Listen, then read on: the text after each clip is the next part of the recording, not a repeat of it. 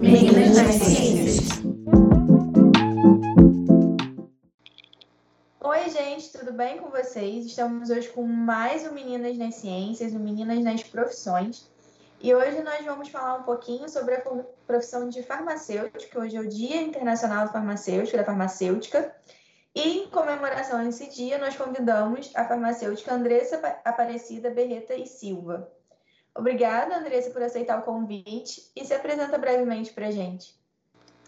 Olá, Roberta. É um prazer estar aqui nesse programa que eu acho essencial para a gente divulgar e promover a ciência e as mulheres na ciência. Então, agradeço muito a oportunidade. Como você disse, eu sou Andresa Berreta, sou farmacêutica bioquímica, formada pela Faculdade de Ciências Farmacêuticas de Ribeirão Preto, Universidade de São Paulo, aqui no campus de Ribeirão Preto, onde eu também fiz meu mestrado, doutorado e pós-doutorado. Atualmente, eu trabalho na empresa Apps Flora, na verdade, onde eu, eu trabalho desde que eu me formei, é, liderando aqui a pesquisa e desenvolvimento no, há alguns anos e sendo responsável técnica pela empresa. Também estou como presidente da Associação Brasileira de a, a, é, Exportadores de Mel e Produtos Apícolas. É, sou membro da ABNT, no grupo da Comissão de Produtos Apícolas, e sou a convenor, que é, é uma líder né, de trabalho é, de própolis na ISO em âmbito internacional, tendo sido eleita pelos países membros da ISO para liderar esse trabalho para a construção de um padrão de identidade de própolis. É, e sou fundadora de uma startup chamada Agrobi. É isso. Então, a gente vai retroceder um pouquinho aí. Como você disse, você se formou em farmácia, em farmácia bioquímica, pela Faculdade de Ciências Farmacêuticas de, da USP de Ribeirão Preto. É, como é que foi que você chegou a decidir em fazer o curso de farmácia? E se você lembra aí um pouquinho dos desafios desse período da graduação? Bom, é, eu, eu tinha, na, na época do, do, meu colegial, né, tinha coisas, várias coisas que eu tinha interesse em fazer. É, eu gostava, sempre gostei muito da parte de biologia, química, física. E é, na parte de. Eu gostava, sempre gostei muito de desenhar, né? E em perspectiva, geometria. Então, eu tinha a ideia, a princípio, de fazer arquitetura, ou é algo relacionado. Mas aí, no, no mais para frente, eu tive conversando na época com várias pessoas, conversando com pessoas que faziam pesquisa, é, trabalhavam com farmácia. E eu tinha é, minha, é, grande afinidade pela área e acabei, na época, me decidindo por prestar o curso de farmácia e também porque, como eu gostava de várias coisas ligadas ao tema, e a, o curso de farmácia abria uma possibilidade de atuar em várias frentes, tanto em farmácia de manipulação, que era algo que eh, foi o que mais me despertou para escolher o curso de farmácia, e também como análises clínicas laborator e laboratoriais, eu tinha essas dúvidas, eu acabei escolhendo farmácia por ter mais amplitude do que se eu escolhesse arquitetura. Então, eu acabei escolhendo fazer farmácia e tentar ver o que, que eu ia encontrar. Então, foi por isso que eu escolhi farmácia, porque eu achei que eu tinha mais possibilidades de explorar as matérias que eu gostava e tinha afinidade. Basicamente, foi assim que eu acabei tomando a minha decisão. E eu queria que você falasse um pouquinho, como esse é um vídeo da série das profissões, eu sempre gosto de perguntar para as entrevistadas a opinião delas sobre o mercado de trabalho da profissão de farmacêutico. Tipo, quais áreas as pessoas depois de formada podem trabalhar? Ah, e você até na pergunta anterior, né, perguntou sobre o curso em si, o que, que eu vivi na época, né? É, e já vou ligar com essa sua pergunta agora, então, relacionada também ao campo de atuação, né? Então, o curso de farmácia, na minha época, ele tinha, lá na, na, no meu curso aqui na USP de Ribeirão, ele tinha a opção de a gente fazer, seguir três vertentes, basicamente, né? É, no, no, curso a gente podia fazer a opção de ir para a indústria ou ir para análises clínicas e, independente das duas, você teria a possibilidade de trabalhar em farmácia, drogaria ou farmácia de manipulação. Quando a gente então vê essas vertentes, a gente pensa, puxa, eu posso ver começar o curso e ver o que eu vou gostar mais ao longo dele. E quando a gente ainda olha para o campo da indústria, a gente abre um universo que o farmacêutico pode atuar, né? A gente pode atuar na indústria farmacêutica propriamente dita, e falando em indústria farmacêutica, a gente tem vários campos, né? Desde medicamentos, medicamentos naturais como fitoterápicos, vacinas, uma série de coisas ligadas a medicamentos. A gente pode trabalhar na área de desenvolvimento de kits analíticos para testes, né? De, de eh, várias doenças. A gente pode exercer atividade no laboratório de análises clínicas, né, fazendo os testes nos pacientes. A gente pode ir para uma drogaria atender o, o, o paciente lá. É, obviamente, a gente não é prescritor, mas a gente pode prestar uma assistência farmacêutica, dispensar o medicamento e orientá-lo, além de também podermos ir para é, manipulação de, de receituários. Na indústria farmacêutica, além da indústria farmacêutica, a gente pode ir para indústria de alimentos, onde farmacêutico pode atuar em N vertentes, indústria de cosméticos, indústria de produtos para a saúde, enfim. Era um, realmente a, o curso de farmácia, eu acho assim, é, lindo. A gente pode fazer muitas coisas. Quando a gente escolhe dentro de uma dessas indústrias, dentro dela a gente tem inúmeras possibilidades. Desde trabalhar com, onde costuma ser a porta de entrada para o farmacêutico quando ele está na graduação, que é estágio no controle de qualidade, normalmente, mas a gente tem Dentro do controle de qualidade, controle físico-químico, microbiológico, a gente pode ir para a área de assuntos regulatórios, onde a gente vai cuidar do registro do produto. A área de desenvolvimento é um pouco mais limitada no Brasil, porque grande parte das indústrias farmacêuticas já traz isso pronto, mas isso tem oportunidade em todas as indústrias que eu mencionei. E garantia da qualidade, é, enfim, tem um, um, universo dentro que a gente pode trabalhar, incluindo visitação médica, propaganda, com, comunicação, né? Então, o farmacêutico pode fazer muitas coisas. É um curso realmente muito abrangente. É até bom você falar todas essas opções, porque talvez quem assiste esse vídeo está pretendendo fazer farmácia já sabe que não é só em drogaria, em farmácias que você pode estar atuando, né? Às vezes fica um pouco dessa visão ainda mais restrita, mas antes de entrar no curso, né? Porque depois de entrar no curso, os horizontes abrem. Sim, abrem totalmente. Então, eu comecei com um plano e ao longo do curso foi mudando completamente tudo. então, realmente, é, os estágios são muito importantes, né? Tanto como é, na área de iniciação científica, que a gente tem é, muitas matérias que a gente pode conhecer e ver a pesquisa como ela é. Eu tive essa oportunidade, eu fiz estágio em várias disciplinas. Na área de farmacotécnica foi a primeira, porque eu, como eu comecei o curso com, querendo aprender essa parte voltada para manipulação, eu comecei ali. Fiz estágio de iniciação científica um período nessa área. Depois eu fui para a área de farmacologia, onde eu fui fazer é, o estágio com a professora Luziane. Eu gostei muito do meu estágio lá. E depois eu fui para a área de estágio curricular. É, bom, durante as férias, né, todo ano eu pegava um período das minhas férias para fazer algum estágio. Fiz estágio na farmácia lá em Porto Ferreira, numa farmácia de manipulação, para ver como era. Fiz aqui em Ribeirão também. E depois, no estágio obrigatório, é, o meu plano era assim, estava tudo organizado para fazer estágio em farmácia de manipulação. Isso, no último ano do nosso curso, na época, já tinha esses direcionamentos, a gente fazia as escolhas, os nossos professores já davam os encaminhamentos. Quem escolhia para a indústria tinha que fazer os processos seletivos e tudo mais. Esse não era o meu plano. Mas aí tinha um mês livre, que o meu curso de farmácia, é, o meu, meu estágio estava programado para começar em agosto, e tinha um mês que é, é, era o mês de julho que eu ia ter de férias. Eu nunca fiquei, usei minhas férias para férias mesmo.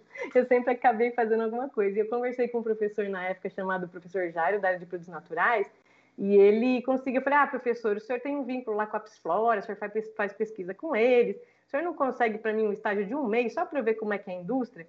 E eu tinha uma ideia de que a indústria era algo muito monótono, muito rotina, e eu não queria muito rotina. Aí eu falei, mas eu quero ver como é, né? Então ele começou aquele, arrumou aquele mês de estágio para mim na Psflora e eu nunca mais saí. Eu tive que cancelar o meu estágio na farmácia com a professora. Ela falou, Andresa, mas você vai tomar a vaga de alguém da indústria. Eu falei, ai, professora, o que, que eu faço? Olha, tem um jeito. Se você quiser mesmo, você tem que levar alguém da, da área de, do estágio de indústria junto também para você não tomar vaga de alguém.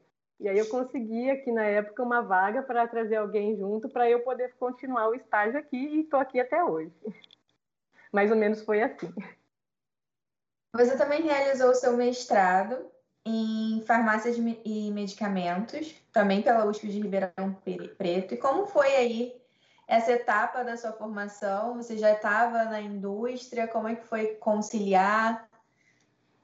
Certo, foi. Eu já estava na indústria, né? Eu decidi fazer o mestrado porque aqui na, na empresa eu trabalhava, eh, sempre, eu comecei fazendo estágio com produtos né, naturais, vindos da abelha, mel, própolis e tal, e eu vi que tinha um campo de oportunidade para própolis imenso, né? E eu comecei meu estágio aqui em 99.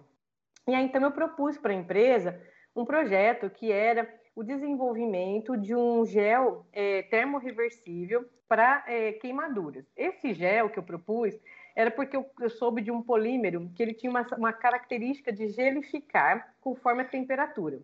Então, esse polímero tinha essa propriedade. Ele em si, dependendo das suas concentrações, como a gente formula ele, ele é líquido quando fica gelado e ele gelifica com a temperatura corporal. E quando eu vi isso, achei que isso poderia ser sensacional se eu associasse a inclusão de própolis, que tem uma ação anti-inflamatória, anestésica, cicatrizante. Isso a literatura já dizia, mas eu nunca tinha testado, nunca tinha visto alguma coisa numa formulação inovadora assim. E eu trouxe essa ideia para a empresa, eu propus esse projeto como mestrado e a empresa autorizou. Então eu, eu, eu me fiz a prova, passei no mestrado sem bolsa. Eu ia na universidade fazer as disciplinas e fazia praticamente toda a parte do desenvolvimento aqui na empresa. E eu ia, é, fiz algumas partes na universidade onde dependia de alguma infraestrutura. Então, o que eu consegui fazer aqui, eu fiz. E a, o que eu precisei da, na, na, na universidade, eu fiz lá. E assim foi, o mestrado e o doutorado, que ele acabou sendo uma continuidade, né? No mestrado, eu fiz toda a parte de padronização do extrato, é, da obtenção da formulação e caracterização físico-química dela.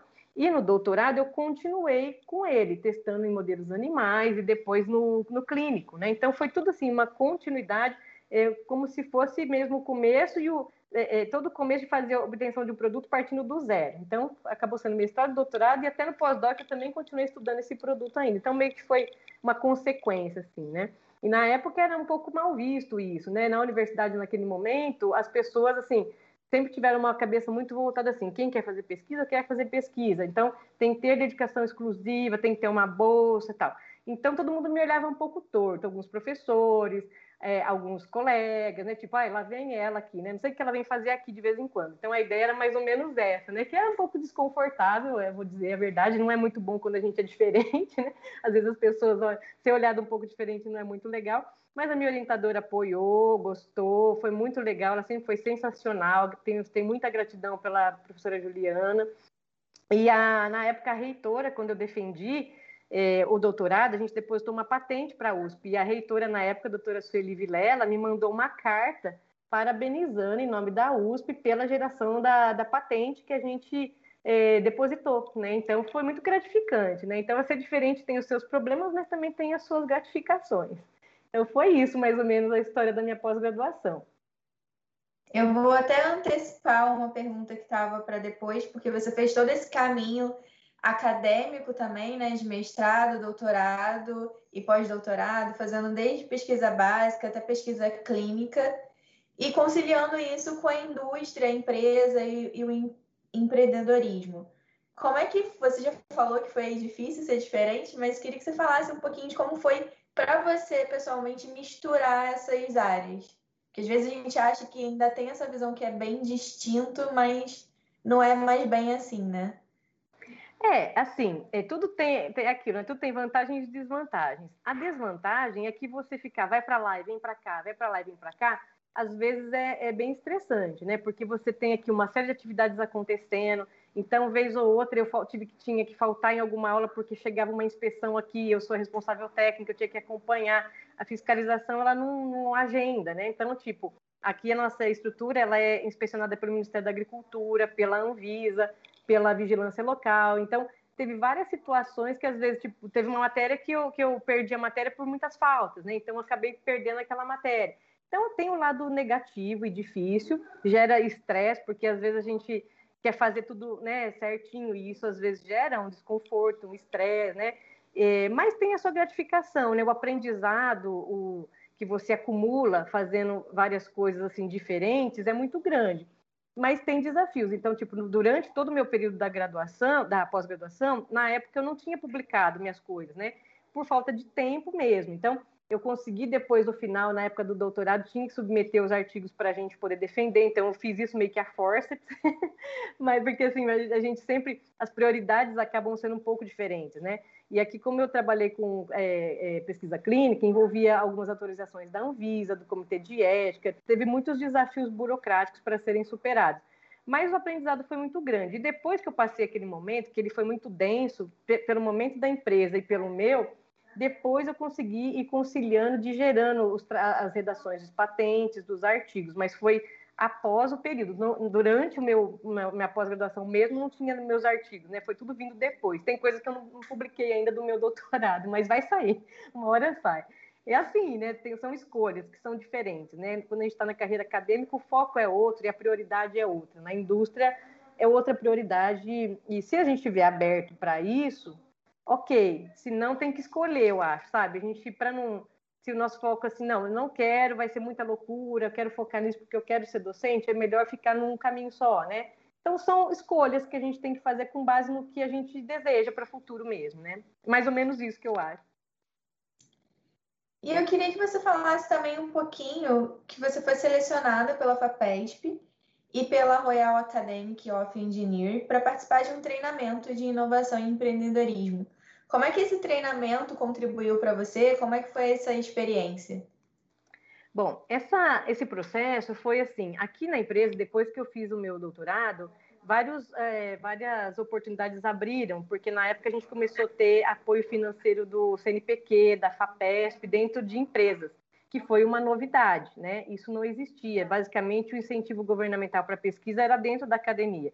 E a FAPESP, dentro do programa PIP, abriu essa oportunidade da indústria ter apoio financeiro para fazer inovação, que foi uma grande ajuda, porque normalmente a indústria brasileira, nacional, ela acaba não tendo muito recurso para isso, né? Então, é, isso foi até um retorno importante que eu trouxe para a empresa, porque a empresa teve que abrir mão da minha presença 100% do tempo aqui para eu fazer a pós-graduação. E, de certo modo, eu trouxe depois o retorno nesse sentido, né?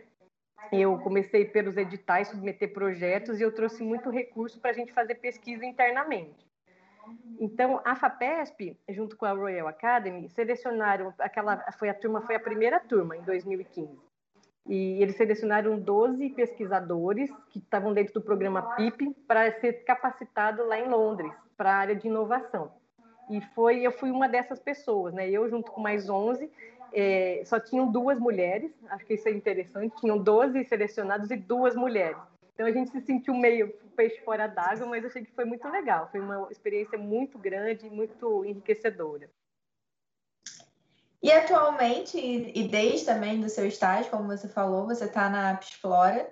Atualmente você é a farmacêutica responsável e também já foi, também já fez gerenciamento de pesquisa, desenvolvimento e inovação da empresa. E eu queria que você falasse mais um pouquinho sobre essa empresa, de com, com, dessa experiência de como é estar tá aí gerenciando várias atividades da empresa. Bom, aqui na empresa, quando eu comecei, o nosso laboratório era bem pequenininho, basicamente só para controle de qualidade dos produtos apícolas, né? Com a minha chegada, a gente começou a criar um departamento de pesquisa e desenvolvimento. E, na época tinha pouca coisa e pouco a pouco eu fui começando a mobiliar, né, esse departamento. Os projetos da FAPESP e da FINEP foram fundamentais para que a gente conseguisse ter hoje a estrutura que a gente tem. E eu acredito que para a FAPESP e a FINEP também nós trouxemos muito retorno, porque a gente depositou muitas patentes e muitos produtos foram para o mercado, gerando arrecadação de impostos, gerando coisas para o país, né? E muitos produtos que a gente não tem ainda no mercado nacional já estão sendo exportados, então gerando aí empregos, movimentando toda uma cadeia e, e obviamente, arrecadação de impostos para retorno, né, para o governo. Então, é, isso, esses programas ajudaram tanto a empresa a se capacitar ou a investir em pesquisa, quanto também ao país, porque dá retorno um produto inovador gerado, abre divisas, né, e, e, fomenta toda uma cadeia de geração de emprego e renda. Então, é, é, eu, eu, me senti muito realizada, porque chegou um momento aqui na empresa que a coisa foi ficando um pouco estagnada, porque eu não tinha mais como fazer coisas sem recurso. E os projetos que, que os editais que se abriram na época vieram num momento muito oportuno, assim, para eu conseguir desenvolver coisas que eu tinha aprendido. Então, eu achei que esses investimentos, assim, foram determinantes para a minha permanência na empresa, para desenvolver tudo que eu comecei a desenvolver. Eu acho que se não fosse aquilo, talvez eu teria migrado aí na época para outras oportunidades, mas graças a essas coisas que eu pude construir aqui, eu acho que foi extremamente gratificante e eu sou muito é, é, feliz com as coisas que eu faço, porque tem, tem, tem pessoas que às vezes dizem assim, ah, é, é, cômodo a gente ficar no mesmo lugar, né, por muito tempo. Mas eu acho que o comodismo nunca existiu aqui. Sempre foi um desafio atrás do outro para uma série de coisas e então é, eu nunca me senti numa, numa situação de, de é, comodidade, né? Na verdade, sempre foram desafios constantes e, e sempre coisas novas para aprender. Então, eu sou muito satisfeita aqui com as minhas escolhas. E como você disse na sua apresentação, você, você já foi vice-presidente, atualmente é presidente da Abnel. Você já ocupou vários cargos dentro da Apsflora e é fundadora também da Agrobi. Como é que você vê a importância é, de mulheres ocupando cargos de liderança? É desafiador. É, algumas vezes a gente é, passa por algumas situações desconfortáveis. Existem situações machistas, né? Não, não é raro, né? Em um país como o nosso, principalmente. Mas uh, as coisas têm mudado, né? E depende muito da postura de cada um, né? De como cada mulher reage, né? E quanto a gente permite certas coisas também, né? Mas eu vou dizer que uh, ainda estamos longe de estar num mundo, é, num, num país de igualdade de gênero. Precisamos trabalhar muito ainda para isso. É, isso tem crescido, né? A posição das mulheres em lideranças tem crescido, mas ainda tem desafios tanto em termos de reconhecimento salarial quanto discriminatório. É, lá, aqui na, na Bemel, eu não sofro muito com isso, mas, por exemplo, à frente da startup Agrobi, quando eu a represento, é um universo do agronegócio muito machista, muito machista. Então, é um lugar que muitas vezes você é visto de uma forma diferente. É, então, tem muita oportunidade para melhorar. Agora, a, as indústrias, né, é, as posturas das indústrias, indústria farmacêutica, indústria de cosméticos, indústria alimentícia, é, é, é tem muitas lideranças, né, tem muitos setores em que isso já está muito mais desenvolvido. Né? Então, aqui na empresa que eu trabalho, eu nunca tive esse problema. Aqui eu tenho a felicidade de estar numa empresa muito à frente nessas questões humanitárias, nessas questões é, que é, aqui a gente não tem essas barreiras, né? a, a, os nossos dirigentes sempre foram pessoas extremamente evoluídas nesse aspecto. Então, eu acho que isso também contribuiu para que eu estivesse aqui até hoje, né? Mas, é, então, assim, eu vejo dessa forma. Temos desafios, mas temos muito crescimento já nisso.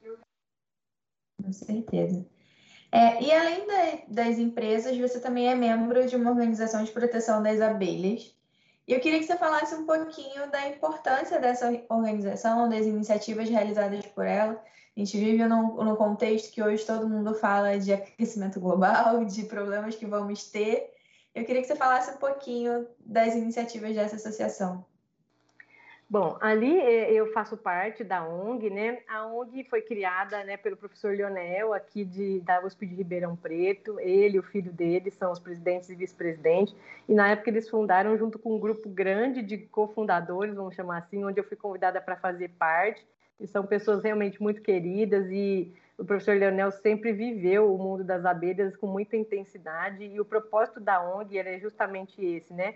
É a única ONG que protege a abelha, né? A gente tem ONG que protege tudo, protege a empresa, protege o apicultor, protege é, é, indústrias, uma série de coisas, mas que protege a abelha é a única que eu conheço. Então, é uma ONG realmente preocupada em, em, em fazer trabalhos e ter iniciativas em defesa das abelhas. Tem um programa educacional muito importante que eles têm feito na, nas escolas para justamente ensinar as novas gerações sobre a importância das abelhas, como é, o que, que elas fazem, né? Qual, a, qual a diferença que elas fazem na produção de alimentos e, e ensinando como, é, por que, que elas são importantes e por que, que a gente precisa preservar, né? Para a gente tentar evitar aí essas, é, esses altos índices de mortandade que a gente tem visto, muito decorrente também de um uso inadequado de algumas tecnologias. Então, a ONG ela tem um papel bem nesse sentido de é, documentar a mortandade de abelhas. Eles desenvolveram um aplicativo chamado BeAlert para que quando se souber que tem um caso de mortandade, ali seja notificado para a gente tentar, inclusive, quantificar isso, medir isso.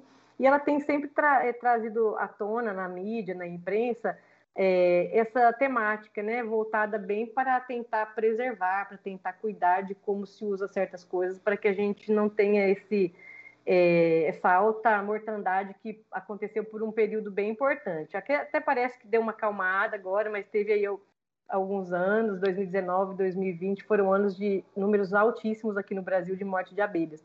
Então, a ONG tem as atividades dela é, numa velocidade que é possível dentro dessa organização, mas ela está ali fazendo o papel dela dentro do que é possível para conscientizar né, e trazer aí à tona essa preocupação. E eu faço parte ali, quando é possível, né, de algumas ações, sempre apoiando de uma forma ou de outra essa, essa ONG que, que eu gosto muito.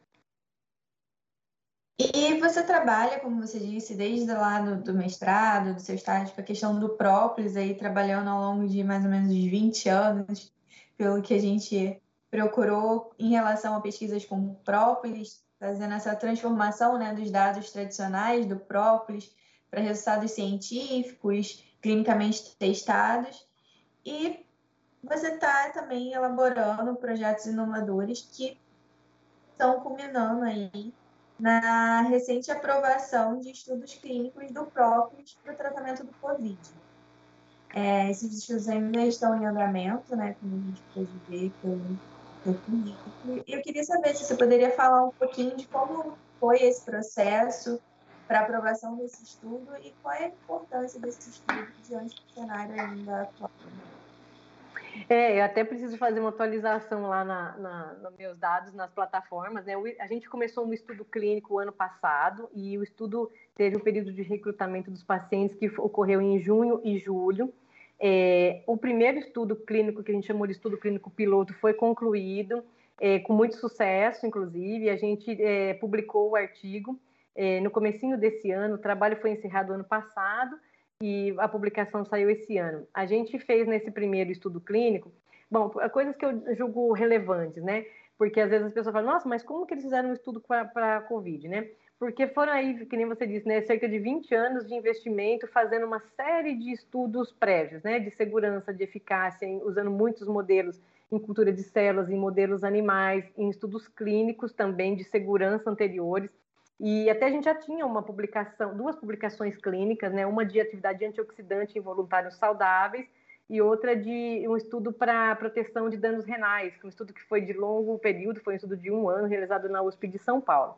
Esses dados nos colocaram numa posição muito favorável para quando ocorreu é, a, a pandemia e diante do cenário a gente fez um estudo, né? Eu e o Dr. Marcelo, que foi o líder desse projeto, é, sobre a literatura para entender a doença, para entender a patologia e ver se o que a gente tinha tinha algum tipo de sinergia ou tinha algum tipo de possibilidade. E a gente viu coisas muito interessantes que ofereciam a possibilidade da gente propor uma hipótese.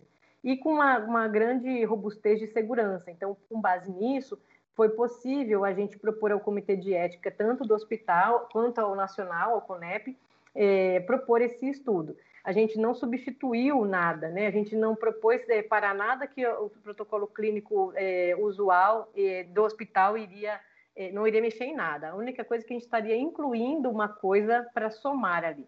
E como a gente tinha um estudo clínico anterior também em voluntários sadios de estudo de interação, onde o professor Eduardo aqui na USP de Ribeirão Preto avaliou a interação, a possível interação da própolis com as principais CIPs é, metabolizadoras, né, do, do, hepáticas, e também uma, uma proteína muito importante de transporte, a PGP, foi possível a gente propor algo assim, olha, nós não sabemos se a gente vai ajudar. Nós temos dados anteriores de que mostram atividade anti-inflamatória, imunorreguladora, antioxidante, dados de segurança muito forte, e a gente sabe que não vai interagir significativamente conforme os critérios da Organização Mundial da Saúde, documentados aqui por esse trabalho que a gente fez na USP de Ribeirão Preto. Então, a gente acha que é possível somar. Se não somarmos, atrapalharmos também não iremos, porque esse trabalho aqui dá esse suporte. Então, foi com base nessa argumentação que a gente conseguiu fazer esse estudo com 124 é, pacientes é, Covid positivos hospitalizados. E esses pacientes foram divididos em três braços: um que recebeu a medicação padrão do hospital, é, utilizada naquele momento, e os outros dois grupos também seguiram a mesma, a, a mesmo tipo de protocolo e somando quatro cápsulas de própolis num dos grupos e o outro oito cápsulas de própolis, o extrato padronizado que a gente estudou aí ao longo desses 20 anos, o extrato EPPAF. E aí a gente comparou, por testou, é, é, usou nesses pacientes por sete dias, e aí a gente viu os resultados. Os, os desfechos que a gente esperava para esse estudo era o que a gente conseguiu fazer naquele momento. Então, tipo, começou em março a pandemia, básica, em fevereiro, final de fevereiro a pandemia aqui no Brasil, em março a gente estava correndo com a literatura para entender a doença e tudo mais, fizemos o projeto, submetemos em abril e foi aprovado, a gente começou a recrutar dia 1 de junho. Então, não conseguimos pôr muitos desfechos com, muitas, com muitos marcadores, é, como a gente gostaria por, pela questão do momento, mas o desfecho principal que a gente queria ver era o tempo de hospitalização. Se a gente tivesse alguma modificação nisso, nos dava um indicativo muito importante. Então, a gente olhou para isso, o tempo de hospitalização e os danos renais, porque foi o professor Marcelo que, Dr. Marcelo que fez o trabalho anterior de dano renal. Então, ele também é um profissional é, dessa área de nefrologia que faria fazer muito sentido ele estar tá medindo essa, esses parâmetros. E a gente viu que nos grupos que receberam a própria, a gente teve uma redução do tempo de hospitalização de 42% e 50%, respectivamente, com as duas doses. Isso significa que naquela época, com aquela versão do vírus, o, o grupo controle, que só recebeu medicação hospitalar, ficava internado em média 12 dias. O grupo que recebeu quatro cápsulas de próprios ficou hospitalizado em média sete dias. A gente reduziu cinco dias de internação. E para o outro grupo que recebeu oito, a gente reduziu seis dias de internação, de 12 para seis. Isso, para mim, é um impacto sensacional, porque a gente reduz o tempo que a pessoa fica lá, porque ela normalmente não quer ficar lá, o tempo que ela está ocupando um leito, que ela, a gente, cada dia que a gente diminui, né, que a gente tira essa pessoa de lá, é uma pessoa nova que pode ser recebida no hospital, além do custo hospitalar com cada paciente também, que é minimizado. Então, eu vi isso com, é, como um resultado realmente muito impactante. E depois disso, a gente começou um estudo esse ano, que está em andamento, é um estudo mais amplo, com 300 pacientes.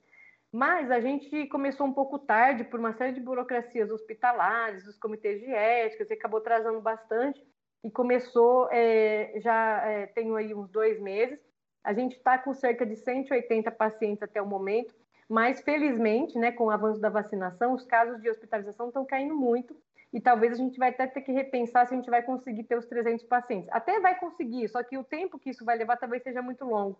Talvez a gente é, reduza o tempo de, o número de pacientes para a gente encerrar o estudo mais rapidamente.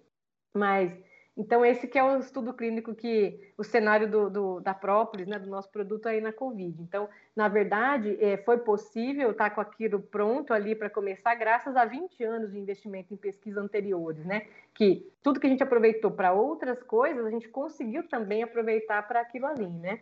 E assim também foi com a vacina, né? É, é, por que, que muitos países conseguiram ter isso mais rapidamente? Porque tinha todo um background ali para conseguir fazer aquilo com rapidez e investimento, né? Sem investimento fica tudo muito difícil. Então, a gente conseguiu colher bem os frutos de um longo período que a gente teve forte investimento de pesquisa na indústria.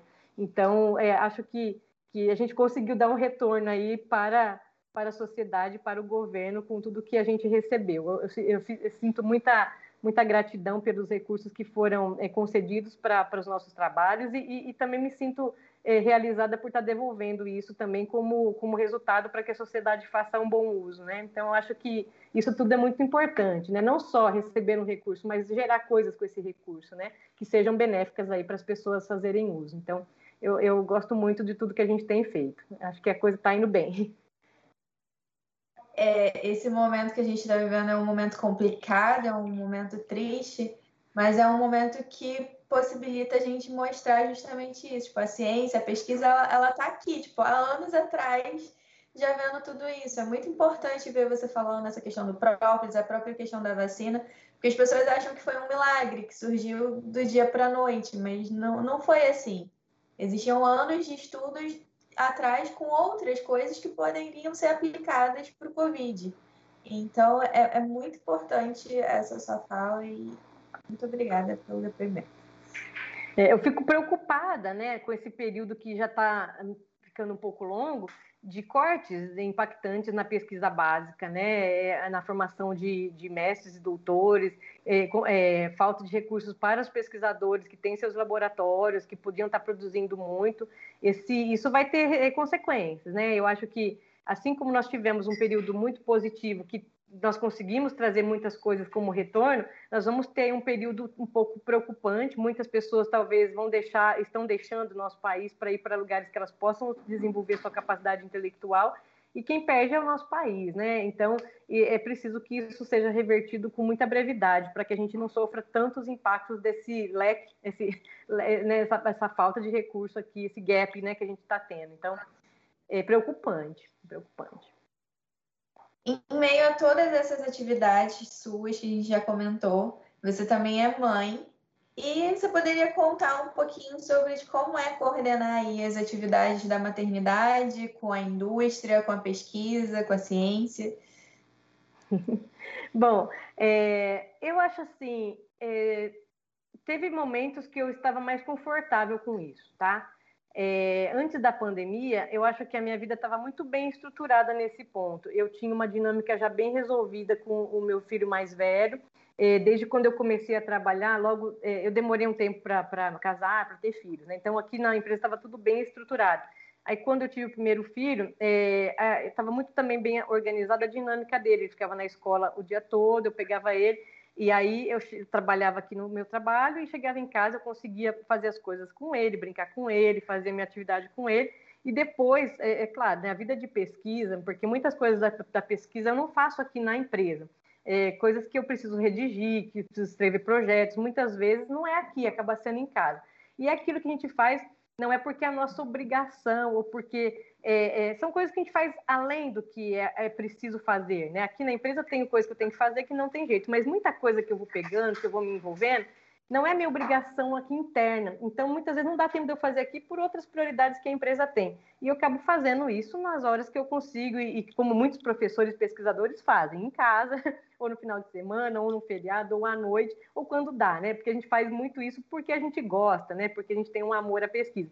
E era muito comum eu fazer as coisas depois que eu arrumava tudo, punha eles para dormir, muitas vezes, quando estava com disposição, eu fazia minhas coisas até mais tarde, que eu produzo muito, consigo produzir bem essa, nesse horário. Depois da pandemia, isso bagunçou muito, é, muito mesmo, e eu confesso que de 2020, né, desde que começou a pandemia até agora, a minha, minha dinâmica mudou muito, bagunçou muito, e eu ainda não me reestruturei nisso, não. Eu achei que é, nunca vivi um momento tão estressante na minha vida profissional e pessoal como foi esse momento da pandemia. A produtividade mudou muito, o, o nível de estresse mudou absurdamente, então eu não voltei ainda à normalidade e eu desejo que as coisas voltem a poder, né, que a gente possa estruturar de novo as coisas como eram. Tem, tudo tem lado bom e lado ruim, né? Mas para a dinâmica de produtividade, é, a pandemia bagunçou bastante, bagunçou muito. Eu acho que se é, é, a minha vida é, antes da pandemia fosse desse jeito, né? Com essa dinâmica de mais tempo em casa, com as crianças mais tempo em casa, a produtividade era completamente outra. E eu não sei se eu teria tido condições de, de produzir ou fazer tudo o que eu consegui fazer. Então, é, até depois disso tudo, a gente começa a pensar certas coisas, fala, por que, que algumas pessoas conseguem algumas coisas, outras não, né?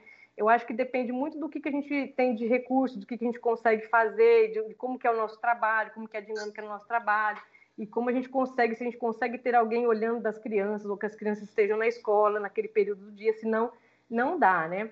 Então, o nível de estresse é muito diferente, muito diferente. Então, é, aí eu começo a pensar assim, realmente, quando as pessoas se de, escolhem, né? Porque tem isso também, né? Tem pessoas que escolhem a maternidade, se dedicar ao lar e tudo mais. Isso é deve ser respeitado, né? Assim como quem escolhe trabalhar em outra atividade fora de casa, ter outra coisa. Então, são coisas que são diferentes, demandam muito e, são ambas coisas que são muito, devem ser muito respeitadas, né? E, e todo, tudo tem as suas vantagens e desvantagens. Então, assim, eu vejo que são desafios diferentes e o acúmulo de coisas quando a gente resolve trabalhar fora e ter também os filhos é, soma aí o, o peso de, de, de, responsabilidades e estresse. Não tem como falar que, que é igual, né? Com filhos e sem filhos é bem diferente, bem diferente. E quando as dinâmicas é, é, estão mais bem estruturadas também. Agora a gente vai, eu gosto de falar, um segundo momento da, da nossa entrevista, um momento mais pessoal, digamos assim. E eu queria começar te perguntando se você pudesse encontrar a Andressa lá do, do passado, iniciando a graduação, o que, que você diria para ela? Olha, é, eu, eu acho que assim, de certo modo, é, eu, eu não mudaria, né? Porque tem pessoas às vezes que se mudariam, né? Como fez as coisas, tudo. Eu acho que não. Eu, eu, a, o que eu falaria, né? E que eu acho que é o que eu tento trazer aqui para os meus filhos é assim, né? É, busque é, fazer algo que te traz realização, né? Busque fazer algo que você se realiza, porque o trabalho é um lugar que a gente passa muito grande parte do tempo. Nenhum trabalho é perfeito e nenhum trabalho a gente só vai fazer o que a gente gosta, né? Todo trabalho, mesmo que a gente escolha fazer o que a gente gosta, tem coisas dele, da nossa rotina dele, que a gente não gosta. Mas se a gente tem a oportunidade de conseguir trabalhar aonde a gente se realiza, a gente consegue superar a parte que é ruim ou que a gente gosta menos, muito mais fácil, né? Então, é, não pensar em primeiro, quando a gente escolher a nossa carreira, não pensar em escolher o que paga melhor, mas escolher o que você se realiza mais, porque depois, como consequência do que você fizer, do que você for atrás, de você estar feliz com aquilo, você consegue buscar um reconhecimento profissional também. Então, eu acho que é, é, eu acho que eu acabei fazendo isso, não escolhi por outra razão, foi escolhendo ali, as coisas foram acontecendo, mas por por afinidade pelo que eu estava fazendo e eu manteria esse caminho. Manteria esse caminho. Eu acho que dinheiro é muito importante, mas escolher com base só no financeiro não é o melhor caminho, né? Então, tudo gera, tudo tem o seu estresse, se a gente puder escolher o que a gente se é, realiza mais, a coisa fica mais fluida e, e as coisas vão acontecendo e o resultado vai acontecendo também financeiro. E eu queria saber se ao longo da sua carreira, de toda essa trajetória, alguma mulher te inspirou a sempre seguir em frente? Olha, é, assim, é, eu não tinha, não, não, vou dizer que eu tinha assim, ah, uma mulher que eu ficasse assim, né, é, mentalizando, me inspirando, não. Eu acho que no fundo é, os meus pais sempre me deram muita, é, muito, sempre me apoiaram muito, é, sempre foram pais que deixaram eu escolher os meus caminhos. Então, eu acho que eu até não atribuiria só à minha mãe, mas ao meu pai e à minha mãe, que ambos eh, me apoiaram muito. E nunca tive uma pessoa só para mentalizar como, como inspiração, não. Eu acho que eu sempre fui buscando aí dentro de mim mesmo o que realizava e fui buscando junto com o apoio do, do, dos, dos, meus pais a, as escolhas, né? Sempre conversando com eles e tudo, e eles sempre me deixando fazer as escolhas e me apoiando. Acho que isso que foi o que me inspirou. Então não foi nada uma pessoa em particular, não. E você poderia compartilhar com a gente um sonho ou uma meta que você ainda tenha? Olha, é, eu vou te dizer assim que as coisas sempre foram acontecendo meio que naturalmente, né? E, e, eu acho que eu consegui coisas que eu nunca tinha sonhado, nunca tinha idealizado. Eu acho que foi meio que foram acontecendo, né? As oportunidades às vezes vão aparecendo e a gente acaba escolhendo ali o que vai, né? É, para onde vai e, as coisas às vezes vão acontecendo. Eu nunca imaginei que eu iria ter é, é conquistado tantas coisas e, e, conhecido tantos lugares. Então, eu acho que eu sou uma pessoa muito realizada, assim. É claro, né? Sempre a gente tem vontade de fazer mais, né? E, e mas não tem assim algo, uma meta, assim, não, né? Eu acho que meu objetivo é esse mesmo. Tem gente que fala assim, ah, é, é, é, a gente quer, né, se alcançar alguma coisa, vai ser feliz. Não, eu acho que a felicidade é aquilo que a gente vai conquistando diariamente, né? Sem grandes ambições, mas são pequenas coisas do dia a dia que vão me realizando e vão me deixando feliz. E, e eu não tenho nenhum grande sonho não alcançar. Eu acho que as coisas vão acontecendo. Esses dias atrás eu recebi uma premiação num, um congresso online, né? E eu fui reconhecida lá com uma, uma pessoa que eu sempre admirei muito na área acadêmica, que eu sempre li os trabalhos dessa pessoa, que é uma referência na área de própolis, e eu fui premiada junto com ela. Eu nunca imaginei isso na minha vida. Então, assim, aquilo foi para mim algo que eu nunca imaginei. Então, foi uma grande satisfação. Então, eu acho que é isso, as coisas vão acontecendo. Não tenho nenhum grande sonho ainda a ser alcançado, não. Agora a gente vai para as nossas rapidinhas. Eu vou falar algumas poucas palavras e você tenta me responder o que significa para você em uma outra palavra ou frase. Tá bom. É, começando por farmácia. Farmácia, é... bem-estar, saúde. Pesquisa. Realização. É indústria. Concretização. Ah, carreira. É, satisfação. E para encerrar o nosso vídeo, eu gostaria que você deixasse uma mensagem para as próximas meninas que queiram fazer farmácia, queiram fazer ciência ou que queiram ir para a indústria, ou seja, que queiram seguir seus sonhos para onde elas quiserem. Queria que você deixasse um recadinho para essas meninas. Ah, acho que o meu recado é, poderia ser não desista, né? É, às vezes a, a, a vida para as mulheres ela acaba sendo um pouco mais pesada, embora está mudando, graças a Deus, né? Os homens estão mais participativos na dinâmica do lar e do cuidado com os filhos, mas sempre ainda, talvez no nosso íntimo existe um peso muito grande para as nossas responsabilidades como mãe, como mulher, como dona de casa, e acho que a gente nunca vai ficar totalmente livre disso, mas eu acho que assim, não desistir dos sonhos, né? Equilibrar e, e não se cobrar, né? Tanto. Eu acho que assim, é, faz, é, vai fazendo. Aí tem gente que fala assim, como você dá conta de tudo? Eu falo assim, não dou, de vez em quando põe umas coisas aqui embaixo do tapete, embaixo de um tapete, embaixo do outro.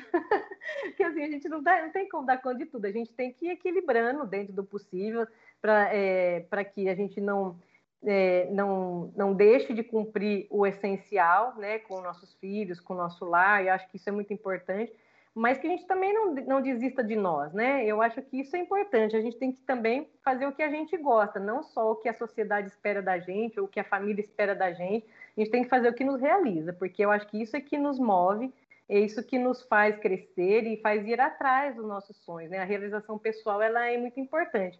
Então eu diria para não desistir, seja persistente, se cobre menos e vá à luta, vá buscar os seus sonhos, porque toda mulher é capaz.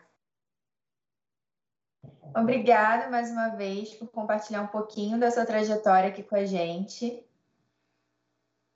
Ah, eu que agradeço a oportunidade por fazer parte aqui desse programa super inspirador. É, realmente é bem gratificante compartilhar as nossas experiências e, e desejar aí é, é, parabéns né, para todos os meus colegas de profissão, farmacêuticos, pesquisadores, educadores, que fazem um papel muito importante aí para toda a sociedade. Então, acho que tudo que, que é gerado é, com pesquisa, como inovação e como, como eu disse na, na, na, parte da indústria, né, como concretização, porque é assim que eu vejo, né, muita coisa a gente desenvolve, obtém, cria na ciência e a indústria que acaba concretizando e levando aquilo para o mercado, né. Então eu desejo que é, todos os meus colegas de profissão sejam muito bem sucedidos para que a sociedade toda tenha receba tudo, todos esses benefícios que os pesquisadores é, desenvolvem, né. Então muito obrigado por, pela oportunidade, desejo sucesso no programa. Então é isso, pessoal. Logo voltamos com mais meninas nas ciências, meninas nas profissões. Não esqueçam de deixar o like nesse vídeo, se inscrever no canal, seguir as nossas redes sociais no Instagram e que vocês também podem ouvir essa entrevista no podcast.